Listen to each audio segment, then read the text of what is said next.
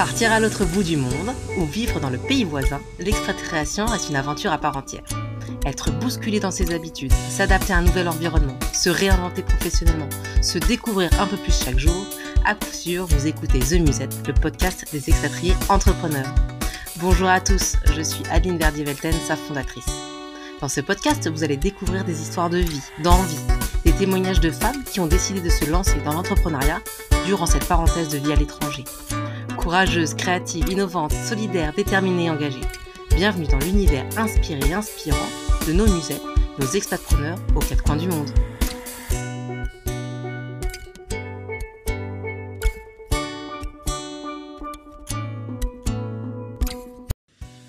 moi mes aînées, donc elles ont 8 et 10, bah, elles, elles travaillent euh, toutes seules.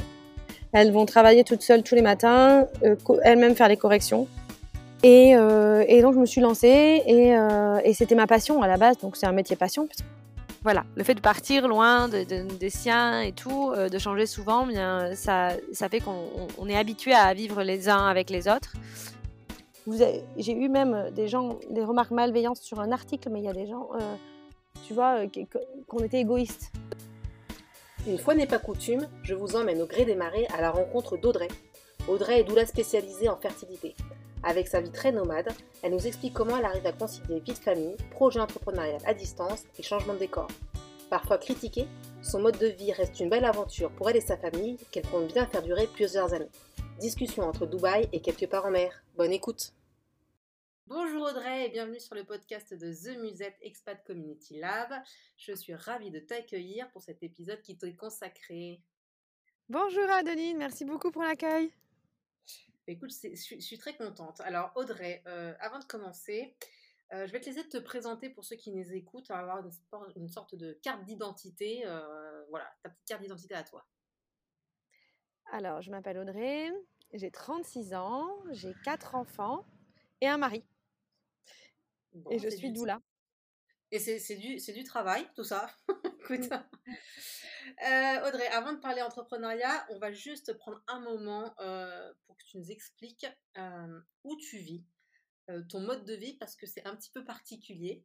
et tu nous expliques comment toi et ta famille, vous avez décidé de vous lancer dans cette aventure. Alors, depuis le mois de mai, on vit sur un voilier on a prévu de faire le tour du monde en voilier. Voilà, donc c'est vrai que c'est un peu hors du commun, mais c'est bien chouette. donc on est parti en mai de La Rochelle et là actuellement on est à Porto Santo, donc c'est une, île portugaise au large de Madère. Comment on a décidé ça? Alors je crois que mon mari a toujours eu cette idée en tête de partir faire un long voyage et puis après, il y a eu le Covid, donc on a tous, je pense, un peu réfléchi à notre futur, au sens dans, dans, nos vies, etc. On a eu un petit peu de temps. Et on s'est testé en mode, ben, en mode pendant, plusieurs, plusieurs mois, tous ensemble dans un même endroit, sans bouger. Et, on a trouvé ça plutôt cool finalement. Donc, donc voilà, ça c'est un peu, c'est un peu plusieurs choses. Les enfants qui étaient petits, qui demandaient beaucoup, nous qui avions nos carrières professionnelles qui étaient compliquées avec beaucoup de travail, beaucoup d'heures. Et on s'est dit qu'il fallait qu'on enfin, on avait vraiment envie de faire une pause. Et donc, mon mari a dit, OK, on va partir faire un long voyage. Donc, j'ai dit, OK. Là, il m'a parlé du voilier. J'ai dit, non, non, non, surtout pas du voilier. Je ne sais pas du tout si j'ai le mal de mer, etc. Donc, on va partir en camping-car faire le tour de l'Europe. Ça me ressemble plus. Donc, on s'est dit, on va faire ça. Et puis, en rentrant, on était actuellement, on était en Afrique à ce moment-là. Donc, on a démissionné, on est rentré. Et puis il m'a dit, bon, j'ai quand même pris un rendez-vous avec un vendeur de bateau pour voir. Donc peut-être on arrivé le 1er mai, le 3 mai on était dans le, chez le vendeur de bateau. Et, et en fait là, bah, on a coup de cœur sur le bateau, coup de cœur sur le vendeur, coup de cœur sur tout. Et puis quelques jours après, on signait pour avoir un, un l'année suivante. Voilà. Et, Eva, Eva dis-moi, en t'écoutant, je me demandais, vous faites combien Alors je sais pas si on va parler en kilomètres par jour sur un bateau, je sais pas. Enfin vous avez un rythme, vous avez défini un rythme? On n'a pas défini de rythme. Alors, un tour du monde, c'est, euh, on, dit que c'est trois ans minimum. Parce qu'il y a une histoire, il y a, c'est avec les, vents, les, les, vagues, les houles. Enfin, il faut suivre les, il y a des, vents qui sont dans des sens pendant les saisons et d'autres dans l'autre sens. Bref, voilà, pour faire le, tour du monde, trois ans, c'est bien, mais c'est aussi court. Donc, nous, on s'est dit entre, on est parti en disant entre un an et cinq ans, voire plus, en fait. On n'a pas de plan. et au niveau de l'avancée, vas-y, dis-moi. en fait, je te coupe parce qu'en fait, c'est pas, ouais, c'est un tour du monde en bateau. C'est pas un tour du monde avec son sa caravane ou voilà. Donc c'est pour ça que quand tu dis trois ans, ça peut paraître long, mais non, puisqu'en effet, tu dépends de conditions météo. C'est ça, tu dépends des conditions météo. Après, en soi, un tour du monde, si tu t'arrêtes pas, ça peut aller, par exemple, pour te donner une idée. Donc là, entre La Rochelle et l'Espagne, le nord, la Galice, on a mis trois jours. Pour faire la traversée de l'Atlantique, c'est entre 10 et 15 jours, avec le vent. pour faire la traversée du Pacifique, c'est 3-4 semaines. Voilà, tu vois, c'est pour te donner une idée. Donc, un, un, un, trimaran, on a un trimaran, ça, ça, avance à à peu près une moyenne de 6 de six nœuds.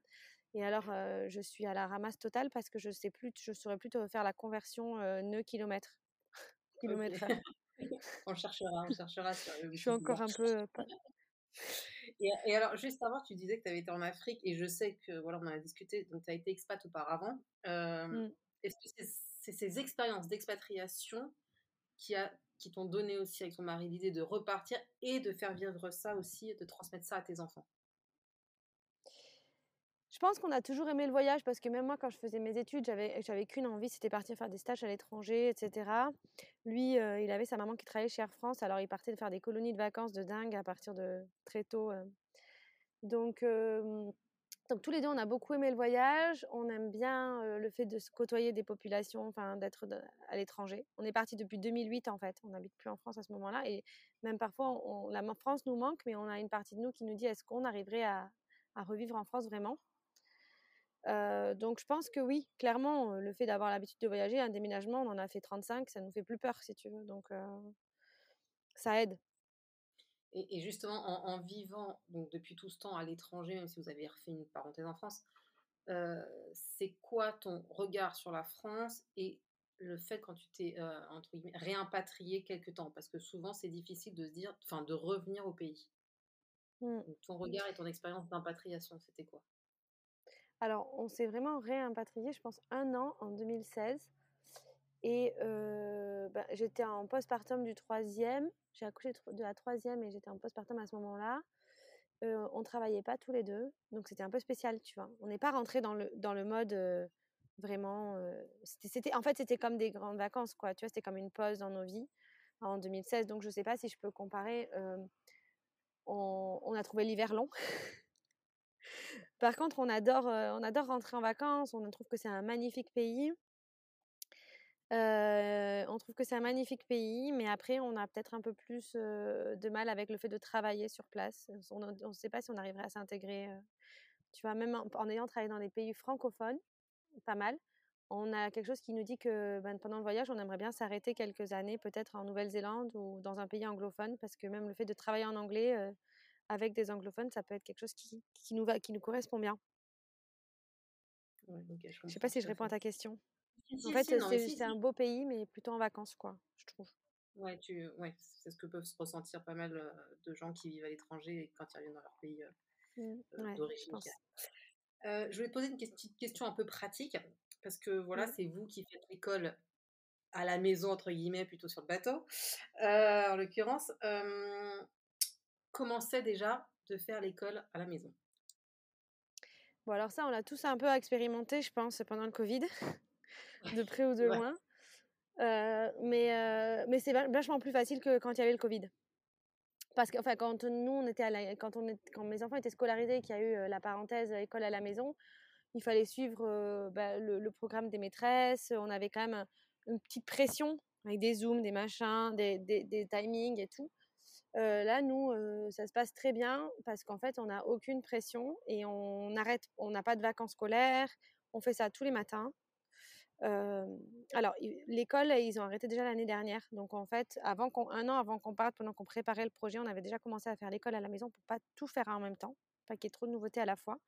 Et on a bien fait parce que ça a quand même mis quelques semaines, mois, à se mettre en place. Les enfants ont gagné énormément en autonomie. Mais vraiment, c'est juste incroyable. En fait, maintenant, elles travaillent, moi, mes aînées, donc elles ont 8 et 10, bah, elles, elles travaillent toutes seules. Elles vont travailler toutes seules tous les matins, elles-mêmes faire les corrections. et puis, voilà, elles vont s'y poser 2-3 heures par matin, donc je dirais plutôt 3 heures. Et, et, après, elles vont nous montrer juste les corrections. Et donc, nous, en regardant les corrections, on voit si elles ont compris ou si elles n'ont pas compris. Et voilà, ça s'arrête là, si tu veux. Donc, c'est mmh. plutôt, elles ont vraiment switché, compris qu'elles travaillaient pour elles et pas pour la maîtresse, que c'est. Mmh, voilà. Donc, ça se passe bien. C'est une autre mmh. approche, c'est sûr. Et tu travailles, vous suivez, alors basiquement, je dirais le CNED ou suivez d'autres. Mmh, alors, on s'est posé plusieurs, on s'est posé la question. J'avais contacté plusieurs familles qui faisaient des systèmes différents pour essayer de faire un petit benchmark de, de qu'est-ce qui serait le mieux. moi, j'avais une tendance à dire l'unschooling total. Et mon mmh. mari était plutôt, plus, voulait plutôt être plus carré. Et j'avoue que c'est vrai que les maths et le français en unschooling, je trouve que c'est quand même compliqué à apprendre par soi-même sans avoir une base, enfin un support. Donc, donc, on a opté pour faire les maths et le français en, concret, et puis le reste, le faire en, sous forme de unschooling. Donc, on a acheté des livres. Unschooling, en fait, ça veut dire ne, rien, juste donner aux, enfants les éléments pour apprendre et les laisser apprendre par eux-mêmes. donc, il y a des parents qui font ça. Donc, ça fait des enfants qui vont apprendre la mécanique, qui vont apprendre des trucs, voilà, de la musique, tout seul mais il faut construire un environnement avec les éléments adéquats. Donc, nous, on a coupé la part en deux. On fait un peu des maths et du français. et après, on a acheté des livres sur l'histoire, sur la géographie, sur le corps humain, sur plein de trucs. Et, on leur donne un temps de lecture à ce moment-là où dans cette, ils choisissent, en fait, l'après-midi, ils ont un temps calme après manger. Ils choisissent quel livre ils veulent prendre. C'est eux qui choisissent en fonction de leurs intérêts. Et voilà.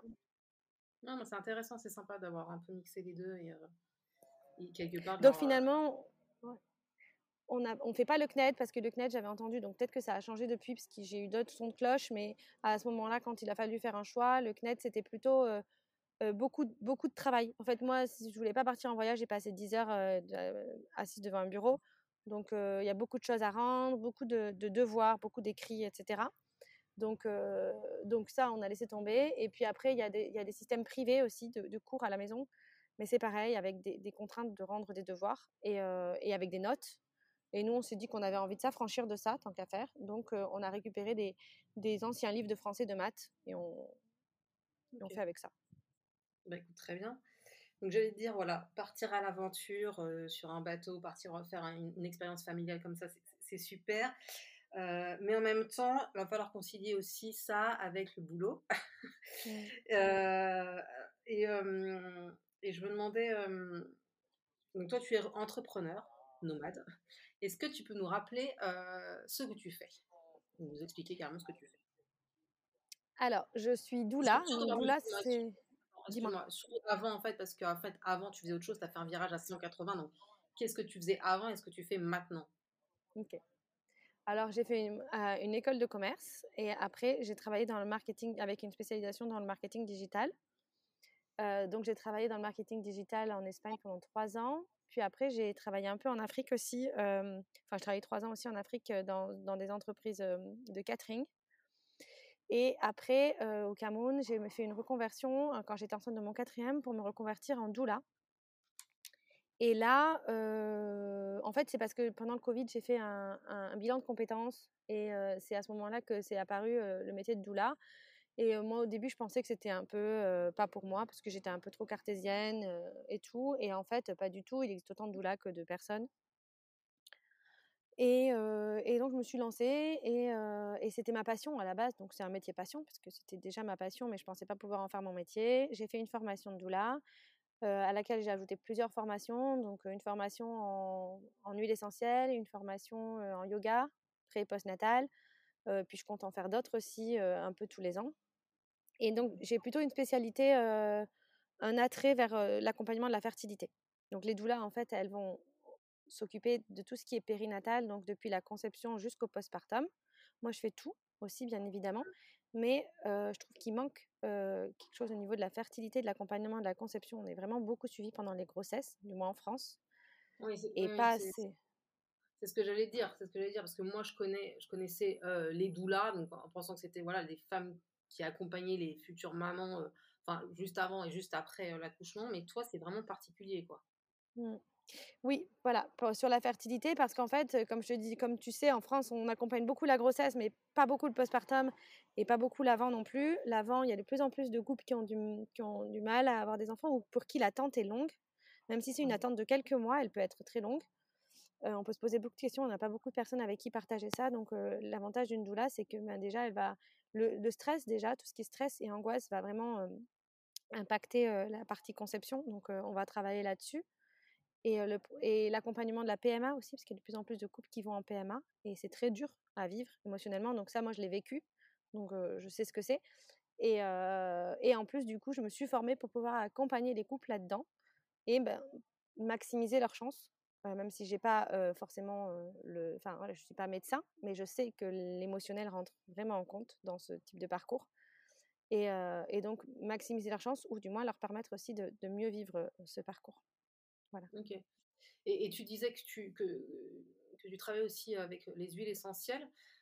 Déjà, comment tu t'es rapproché de, de ce monde-là et, et qu'est-ce qui fait que, que tu t'y es intéressée? Alors, dans ma formation de doula, j'avais eu un gros module sur la partie huile essentielle. Donc déjà, j'avais été surprise parce que moi, j'étais encore ancrée, j'avais encore ancré dans ma tête que les huiles essentielles, c'était interdit pendant la grossesse. Et mmh donc, ça a un peu déjà éveillé, ça a déjà planté une petite graine en me disant, bon, ok. Moi, personnellement, j'utilisais pas du tout les huiles essentielles, justement, parce que pourtant, je suis tournée vers le naturel depuis très longtemps. Mais, mais ça me semblait inatteignable, un peu compliqué, un peu obscur. Donc, je m'étais, j'avais pas encore, je m'étais pas encore tournée vers ça. Et puis, donc, la petite graine était plantée. Puis ensuite, on, fait, on a fait beaucoup de formations par rapport au tour du monde à la voile. Donc, dont une formation médicale grande croisière, c'est-à-dire que quoi faire quand on est au milieu de l'Atlantique, parce que s'il y a un souci, ah, on ne peut pas se faire rapatrier. Mmh donc, il faut qu'on sache pallier à tout. Mmh. toutes les urgences. Et donc, on a été, cette formation a été faite par, avec des urgentistes des hôpitaux et en fait, ils nous ont parlé de, du pouvoir des huiles essentielles, notamment sur les modes de transport, mmh sur les, la digestion, les constipations, enfin, en fait, tout ce qui peut être banal à terre, mais qui peut vite déraper en mer, enfin, quand on n'est pas dans une situation avec des hôpitaux autour.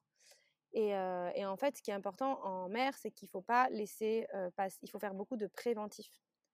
Euh, en mmh France, on va attendre, on va, on va, avoir mal au ventre, on va attendre d'être plié en 8 pour prendre un médicament ou plié en 15 pour pouvoir aller à l'hôpital. Là, en fait, on ne peut pas attendre parce qu'il n'y a pas d'hôpital. Donc, il faut agir vite et mmh. bien.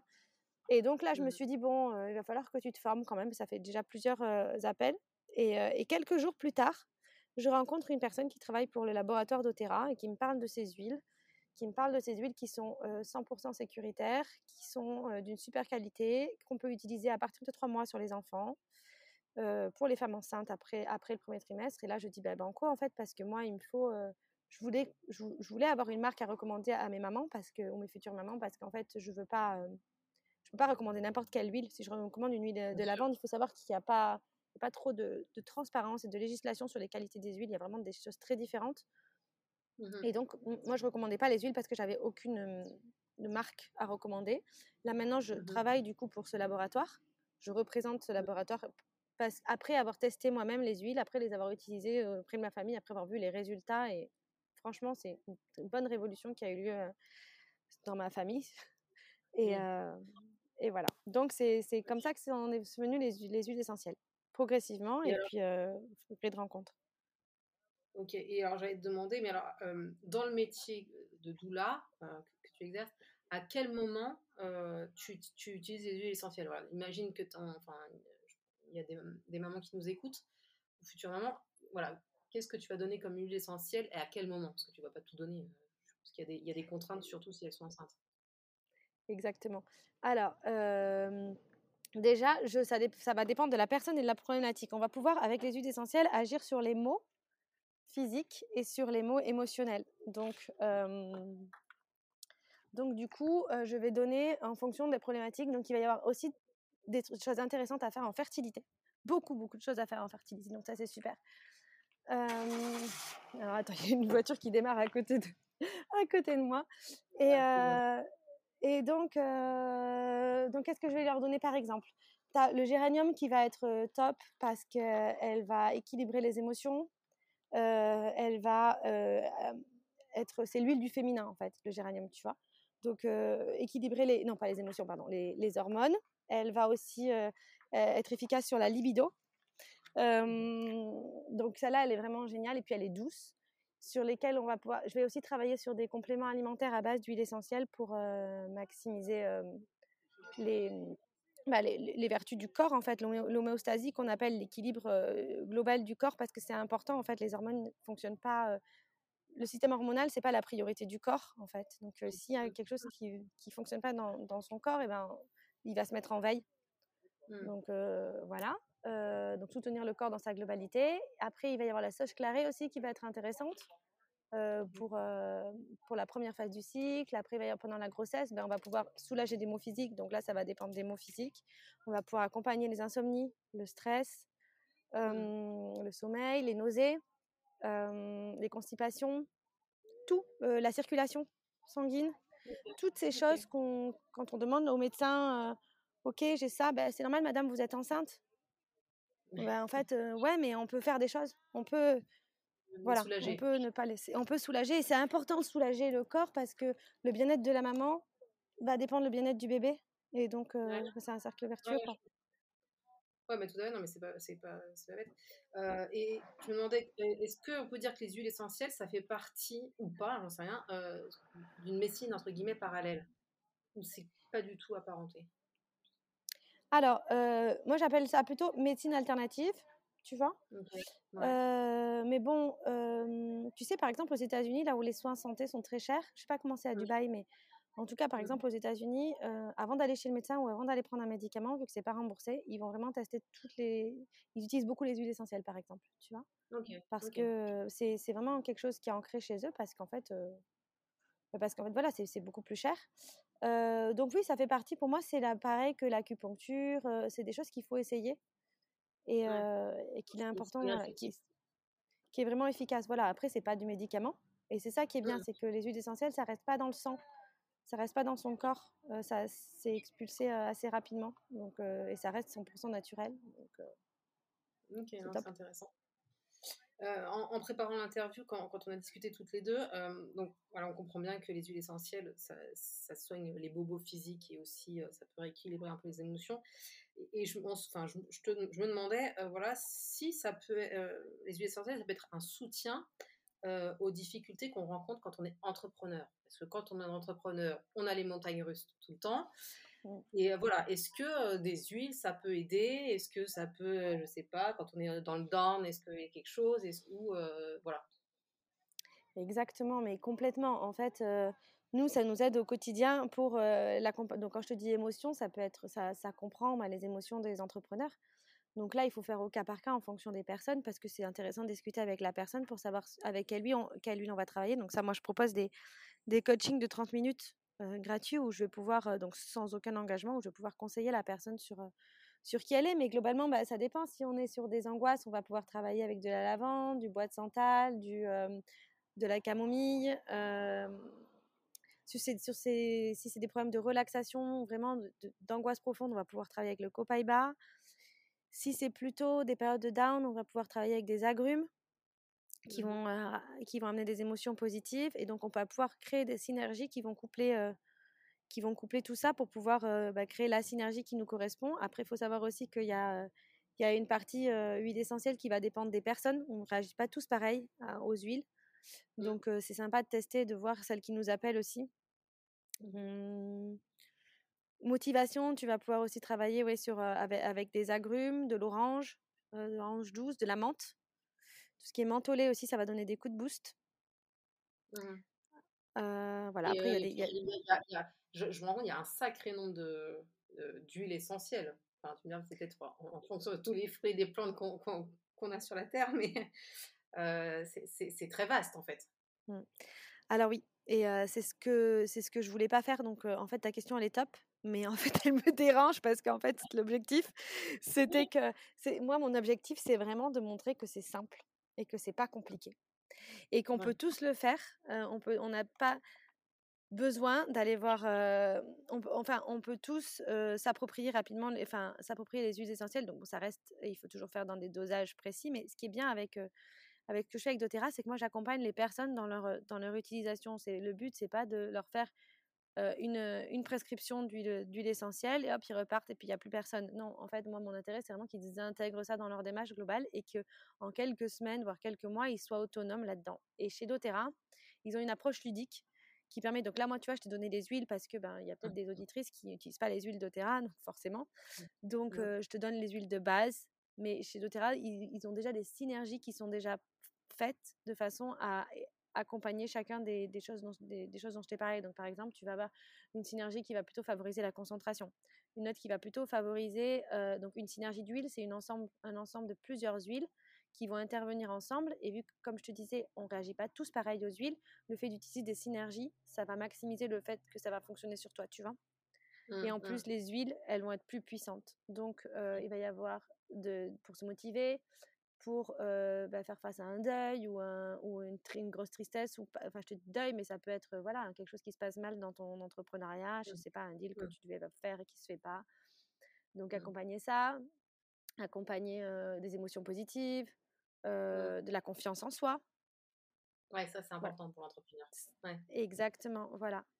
adaptation au changement. Il y a des synergies pour chacun de tout ça, et puis on va tous équilibrer les émotions. Enfin, il y en a vraiment plein, et c'est vraiment la force de chez doTERRA, les synergies. Ouais, adaptation au changement, c'est bien aussi parce que forcément, quand on bouge en expatriation, souvent machin, pour les adultes et les enfants, je suppose que ça, ça, ça, peut aider. quoi. Celle-là, elle est géniale. Elle s'appelle Adaptive. C'est c'est vraiment bien parce qu'elle va agir à la fois sur la relaxation et à la fois sur l'optimisme et la confiance pour pouvoir s'adapter à un, changement, en effet. Ok. Voilà. Je, voulais revenir sur ton métier. bon, enfin, oui, tu fais un métier de base, je dirais, de doula. comment tu le gères à distance? En plus, sur un bateau ou quoi Alors, ce qui est génial, le point, alors le point positif, c'est que mmh, c'est qu'en général, les, personnes, elles aiment bien avoir des rendez-vous. Euh, moi, j'aime bien avoir le couple. Donc, euh, je prends souvent des rendez-vous le soir. Euh, en, fait, moi, j'ai pas vraiment de jour, de semaine, de quoi ou qu'est-ce, tu vois. Donc, le samedi ou le dimanche, ça me dérange pas. Le soir, ça me dérange pas du tout. Au contraire. donc, donc, voilà. Donc, je prends plutôt des rendez-vous sur ces créneaux-là. Mmh et, et, donc, ça arrange tout le monde. Et après, je m'organise un ou deux jours par semaine où je vais, euh, je vais essayer d'être en dehors du bateau dans un, un, jour par semaine. Je vais aller dans un café et puis, euh, ou dans un coworking et euh, je vais gérer toute la partie un peu administrative, réseaux sociaux, etc. Voilà.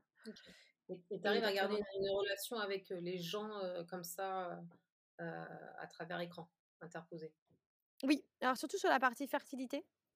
Tu mmh vois, c'est aussi, c'est aussi un attrait parce que, bon, après, moi, j'ai plein d'autres idées pour l'avenir quand si jamais on s'arrête. Mais là, c'est vrai que la partie fertilité, elle, s'adapte bien au fait d'être nomade et d'être en visio. Mmh et puis après, si je vois des mamans qui se ressentent le besoin d'avoir plus de toucher ou de choses, je vais pouvoir, moi, mmh. par contre, en tant que doula, leur recommander telle doula pour un massage, telle doula pour ça. donc, donc oui, en visio, ça suffit. D'accord. Ok. Après, ça dépend des mamans. Ça dépend des personnes. il y en a que ça arrange beaucoup parce que comme ça, bah, leur mari peut être là, il n'y a pas besoin de se déplacer. S'ils ont un aîné qui dort, bah, il y a l'aîné qui dort. c'est quand même super mmh, pratique. Quoi. Mmh, mmh, bien sûr. c'est intéressant de savoir qu'en fait, ce genre de métier est ta spécialité, d'où la fertilité, parce que voilà, euh, voilà, on peut le faire à distance et, que ça fonctionne. quoi. C'est ça. En parallèle, euh, donc c'est toi qui tiens aussi, euh, je dirais, le blog euh, de votre aventure familiale qui s'appelle Sail and Surf with the Planet.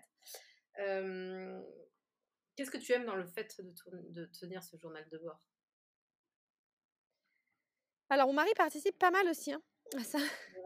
surtout sur, les articles de fond. Mais qu'est-ce que j'aime dans le fait de tenir? Moi, ce que j'aime le plus, c'est de créer du contenu. alors, je suis pas du tout super calée, mais j'aime bien faire des vidéos J'aime bien faire des vidéos, j'aime bien faire des réels, enfin voilà, des, petits, des, stories rigolotes avec, pour montrer que c'est pas toujours super fun non plus, enfin qu'il y a toujours quand même des, des problématiques. voilà, c'est ce que j'aime le plus, peut-être le, le, quotidien, tu vois? Et mon mari va plus être sur l'organisation, comment on rend. Il a fait un article il y a pas longtemps qui je trouve génial, mais que j'aurais jamais pu faire, qui est comment on range le bateau, quoi. Ah bah oui, c'est utile sur une petite surface pour, pour optimiser tout ça. Euh, vous, cherchez aussi des sponsors, des choses comme ça? Bien, pourquoi pas on n'est pas fermé à ça. Pour l'instant, on a quelques partenaires. On a, mais c'est, on a plusieurs partenaires. C'est sur notre page partenaire. Mais oui, pourquoi pas Si c'est quelque chose qui nous parle. Et alors, et comment tu concilies ta vie pro, ta vie perso, dans, sachant que vous vivez dans un espace quand même un peu restreint, tu vois? Je me dis qu'il y a des mmh. fois, ça, ça, voilà, vous êtes quand même six, quoi. Donc. Mmh. alors, je pense que le fait d'avoir été en expatriation, on est quand même très centré famille. Tu vois ce que je veux dire ou mmh pas? voilà, le fait de partir loin de, des siens et tout, de changer souvent, bien, ça, ça fait qu'on est habitué à vivre les uns avec les autres et on aime ça. et ensuite, alors moi, je ressens vraiment parfois cette, ce besoin d'être un peu seule et mon mari le comprend, donc je pars. Mais je, je, je suis vite rassasiée. Il me suffit de pas longtemps. Enfin, tu vois, le paradoxe féminin, quoi, du genre, mes enfants, je peux plus, et puis quand tu es parti, que tu les vois plus, en fait, ils me manquent. voilà, donc donc c'est ça. et comment je concilie ben, Voilà, on fait, on concilie pas vraiment, on, on jongle. Un peu mixé tout ça. Un peu voilà, c'est un peu mixé tout ça. Alors parfois, ça, ça dégénère. Mais, mais du coup, ben, on a des enfants qui qu'on a beaucoup responsabilisés, qui participent à toutes les tâches ménagères, qui participent beaucoup à la vie du bateau et voilà, donc on va travailler plutôt le soir. Mmh, et de temps en temps en navigation. De temps en temps, quand les enfants travaillent et que tout est calme, on va pouvoir travailler aussi. Et puis les après-midi, on va sortir. Et parfois, on sort aussi toute une journée ou plusieurs journées, on va pas travailler parce qu'on veut faire plusieurs randos, qu'on est dans un spot qui est canon. Et... Mais alors, je alors voilà, sans, rentrer dans, dans, les choses mais un moment, vous pouvez pas avoir, j'imagine, de, de babysitter. Donc, pour mmh. vous retrouver à deux à un moment pour souffler, d'avoir les enfants, c'est pas ça. Voilà, si c'est trois à cinq ans comme ça, ça peut faire peur, non? Ouais, C'est une super question, ça. écoute, bah, pour l'instant, on, ça va, tu vois, c'est que depuis mai. on s'interdit pas peut-être d'envoyer des enfants à un moment donné en UM chez les grands-parents. Voilà, le petit, il rentre pas dans la case, mais dans deux ans, je pense que ce sera OK. et puis, je me dis, il y a peut-être des, des, grands-parents qui vont venir nous voir à un moment donné aussi. Et après, en fait, il se trouve que pendant les traversées, je t'en ai pas encore parlé, mais pendant les grandes traversées ou pendant des moments, on, a des équipiers. Donc là, par exemple, on a une équipière qui est avec nous. Donc c'est des ah, personnes qui, qui, veulent faire, qui veulent voyager, mais mais de façon zéro carbone, tu vois, enfin de façon lente et, et, réfléchie. Et donc c'est une personne par exemple qui a pris un an de congé sabbatique pour faire pour faire un tour du monde, elle. Enfin un tour du monde non parce que je crois qu'elle va s'arrêter, enfin elle va s'arrêter en en Asie et puis elle va reprendre un avion. Mais donc là elle est là, donc ça peut être ça, ça aide beaucoup. C'est pas une babysitter mais tu vois elle est super cool et elle peut aider. On peut aussi mmh être amené un jour à prendre une jeune fille au père. Pendant, tu vois, ça, ça peut se faire aussi. On ah l'avait fait une fois en France. Ouais, ouais. Mmh, prendre une jeune fille au père de moi sur le bateau. Voilà, c'est des choses qui se font. Mmh. Ok, bah c'est good to know, comme on dit. Ok. et, je reviens juste sur en fait une question qui me vient juste par rapport à l'école à la maison. Est-ce que vous avez eu des regards, des réflexions bienveillantes, malveillantes par rapport au fait de déscolariser les enfants, déscolariser de façon euh, classique, je dirais? Ou ce que les gens comprennent et disent de toute façon, voilà, c'est comme ça. Alors, je pense que. Je, alors, je pense qu'il y a. On n'a pas trop de gens qui nous ont donné des, de leur avis, mais ils en pensent pas moins. Tu vois, je pense qu'il y a une partie des personnes qui n'ont pas d'avis, une partie des personnes qui ne le donnent pas, mais qui n'en pensent pas moins, et une partie, genre peut-être les proches, qui, euh, bah, moi par exemple, mes parents de suite, ils ont dit ah non, mais la scolarité c'est important et tout.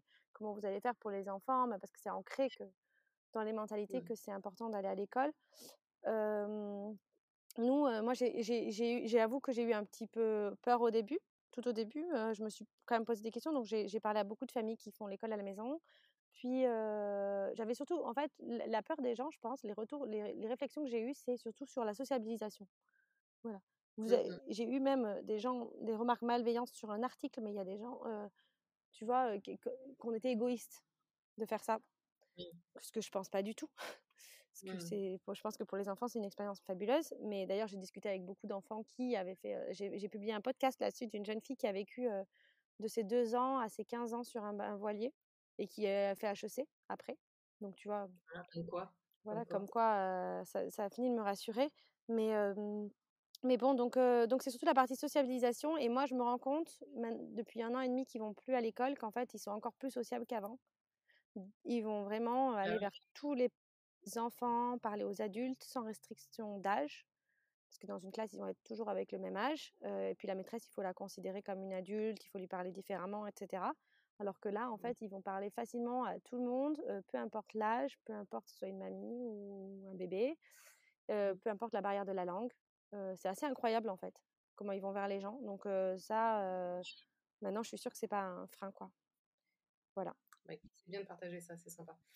Alors, je sais que vous êtes parti hein, que, depuis quelques mois, mais est-ce que vous avez forcément peu de recul, mais est-ce que il y a une grosse difficulté auquel vous avez fait face, que ce soit par rapport à votre vie de famille ou, ou et par rapport à ta vie d'entrepreneur nomade?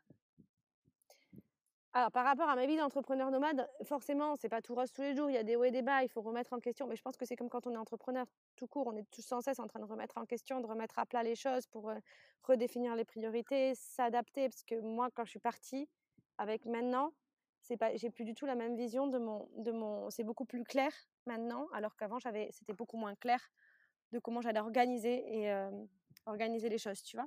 Donc ça, ma vie de nomade, il y a des hauts et des bas, et, mais ça reste, je pense, normal, c'est pas approprié à la vie de bateau. À la vie de bateau, par contre, ce qui est sûr, c'est qu'on a... je pense que la plus grosse galère, ça a été les, premières traversées, quoi. Les, les premières traversées avec le mal de mer, tout le monde qui vomit. Mmh, ouais, là, c'était folklore, ouais. surtout la première, la première donc, entre La Rochelle et, l'Espagne, qui est en fait pas la plus facile, mais qu'il faut, les conditions sont jamais idéales, donc à un moment donné, il faut partir. Donc là, on a passé trois jours bien malades, tous. Bon, sympa. Ouais. voilà, il faut le savoir. justement, si, si, des auditeurs ils veulent tenter un peu l'aventure comme vous, faire un tour du monde en bateau, tout en conciliant donc la la vie d'entrepreneur. pour toi, c'est quoi les trois clés de la réussite?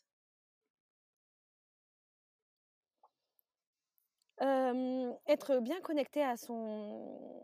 C'est mon côté doula et huile essentielle, mais être bien connecté à son corps, à ses émotions et à ses besoins. On a tendance à trop refouler, surtout quand on est en famille et qu'on veut pour ses enfants. On se donne beaucoup en tant que maman. et on a tendance à refouler toutes ces émotions.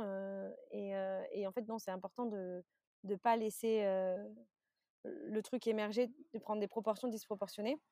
Et donc de bien s'écouter et de bien pouvoir s'auto-gérer ses émotions et apprendre à ses enfants à faire de même. ce qui n'est pas évident. Voilà. Ce qui n'est pas évident.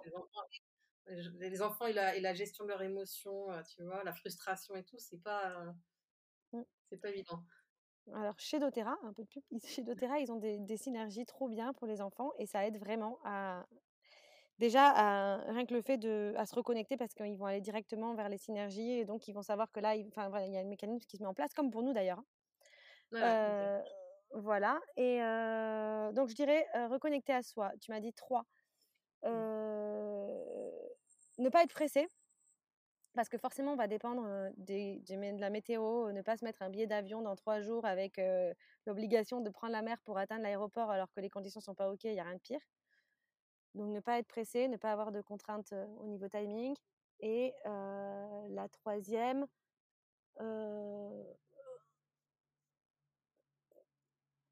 s'adapter. Être adaptable parce que forcément tu changes de pays, donc tu changes, plus. Moi, ça m'a un peu dérangé au début, ouais, ça. de ne pas avoir de repères.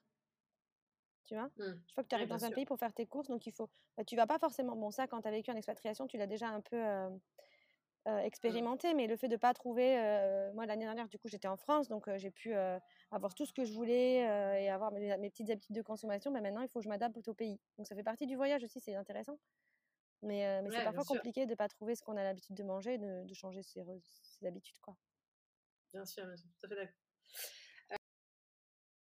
Et oui, je voulais savoir quel message veux-tu faire passer en tant que un entrepreneur nomade, en deux, maman, et trois, en tant qu'ambassadrice, entre guillemets peut-être, euh, d'une vie plus simple et plus écologique Alors, euh, le premier, par rapport à l'entrepreneuriat, bah, je voudrais euh, faire passer le message que les journées de 12 heures, c'est terminé, qu'il ne faut pas forcément faire des journées de 12 heures pour pouvoir travailler à son compte. On peut travailler en beaucoup moins. voilà, c'est vraiment quelque chose que j'ai envie de, de montrer et, et que j'ai envie que j'aimerais que la société aille par là. Être aussi efficace même si on travaille moins, voire plus évidemment. Mmh. C'est ça, voilà. Ben, forcément, déjà, on l'est d'une manière générale avec tous les moyens technologiques qu'on a maintenant, c'est plus pareil, donc il est temps que ça évolue ensuite, par rapport à la vie de maman, c'est le lâcher prise. Donc ça, c'est du vu et du revu, mais, mais pour moi, ça reste toujours un travail permanent d'arriver à lâcher prise sur certaines choses. voilà, de savoir ce qui est vraiment important de ce qui ne l'est pas, et puis d'éduquer nos enfants aux tâches quotidiennes, parce que c'est un bon apprentissage. donc apprendre aux enfants à, à, participer, montrer aux enfants aussi qu'on travaille, c'est bien. Donc voilà, c'était par rapport à la vie de maman. Et par rapport à l'ambassadrice écologique, que passer du temps à faire la cuisine, à faire, à faire soi-même les choses, c'est pas du temps qui, c'est pas parce qu'il n'y a pas d'argent en contrepartie que c'est pas du temps de travail. ça fait partie du temps important pour la famille et pour la santé future, etc. Donc donc ça fait quelque part des économies. Et puis le minimalisme, c'est quelque chose qui me mmh tient à cœur après avoir déménagé plusieurs fois avec quatre enfants.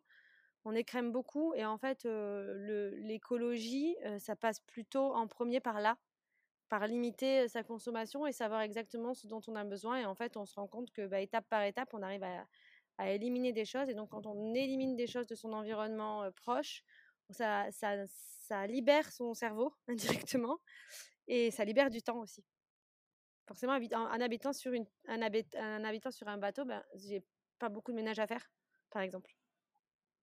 Oui, c'est sûr.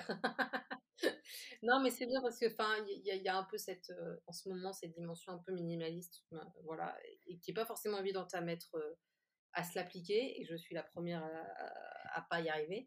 Donc, euh, ouais, je trouve ça intéressant de savoir qu'on peut passer par là et, vivre une vie tout à fait heureuse, voilà, sans consommer pour autant. Après, c'est l'intention, on peut pas y arriver tout de suite. Je moi, j'y suis pas arrivée tout de suite non plus. Il faut pas se mettre trop non plus des pressions pour être parfait. Personne n'est parfait. même, enfin, moi, je suis pas loin d'être parfaite. Je fais plein de trucs pas, pas bien, mais, mais déjà d'avoir l'intention et de faire étape par étape. Voilà. Je suis sûre que déjà, tu as déjà beaucoup ah, avancé. si tu vois, c'est, est-ce que genre, je, quand tu veux acheter, je veux acheter quelque chose, est-ce que j'en ai besoin ou est-ce que j'en ai, tu vois, envie? Il y, y, a la différence. Tu vois, est-ce que c'est vraiment nécessaire ou pas? Et il y a des fois, bah, c'est non. Donc, quand c'est non, mmh. bah, on n'achète pas. Même si ça nous aurait fait plaisir. Et du coup. Et ouais, voilà. Et du coup, ça me permet de rebondir sur, sur la société capitaliste et le fait de, de, payer des expériences. Tu vois, notamment les huiles essentielles. Moi, ça reste une de mes consommations importantes. Mais je pars du principe que c'est vraiment, ça reste une expérience, c'est un bien-être en fait. C'est l'économie du bien-être et pas l'économie des biens matériels, tu vois.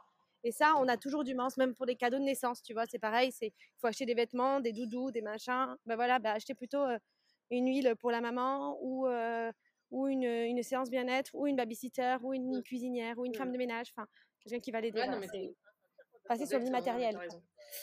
Alors, on va terminer notre, petite, notre petite interview sur les questions tac au tac. J'aime bien poser ça, donc c'est d'essayer de répondre le plus rapidement possible. Alors, jusqu'ici, ton pays d'expatriation préféré? Euh, L'Espagne, Barcelone. Euh, la manœuvre la plus difficile en bateau euh, L'entrée l'entrée au port où on avait un, mètre de chaque côté, je crois, dans, une, dans une écluse. Ouais. C'était pas facile. Salariat ou entrepreneuriat? Entrepreneuriat. Vie en mer ou sur terre? Vie en mer. Trois mots pour définir The Musette. Alors, euh, je dirais euh, sororité, donc euh, c'est la solidarité entre femmes, clairement. Mmh je dirais en puissance ou en puissancement, enfin, je sais pas comment on peut le dire en français, mais à plusieurs en équipe, on est plus forte. Et donc, j'aime bien la façon que tu as de, de, nous rassembler pour, pour nous donner de la visibilité, nous donner des idées, nous inspirer. Donc, c'est top. Et puis, bah, le lien le lien, la création de liens entre les, entre les personnes, entre les humains, parce qu'on est tous un peu à travers le monde derrière nos ordinateurs, mais ça ne nous empêche pas de créer du lien. Voilà. Super, merci beaucoup, je suis touchée. Bah écoute, merci Audrey d'avoir partagé ton expérience, ta vie de femme, de maman, d'entrepreneur nomade, de navigatrice aussi, voilà. je suis ravie d'avoir euh, appris euh, bah, voilà, plus sur le métier de doula aussi, doula de fertilité plus exactement. Et euh, voilà, je vous invite, si vous voulez suivre les aventures d'Audrey et de sa famille, de jeter un œil donc, sur son blog euh, sellandsurfwiththeplanet.com. Et puis retrouvez aussi l'article d'Audrey, euh, où vous y verrez des photos de son bateau, de sa famille, etc. Et, et aussi de son Instagram et tout. Donc sur le site themusette.com. Merci beaucoup Audrey. Merci beaucoup Adeline, merci nous tiens au courant des aventures, où tu en es dans, euh, dans deux mois, dans trois mois, dans, dans, six mois, dans un an. C'est ça, avec plaisir. C'était euh, une belle rencontre encore. Merci beaucoup Audrey, à bientôt. Bye bye. Je suis ravie de vous avoir fait découvrir une nouvelle histoire d'expatpreneur. Un grand merci à notre invité de s'être livré avec sincérité et de nous avoir donné plein de bons conseils. Si vous souhaitez soutenir et faire briller nos entrepreneurs aux quatre coins du monde, n'hésitez pas à mettre des étoiles sur les différentes plateformes. À bientôt pour un prochain podcast d'Expatpreneurs.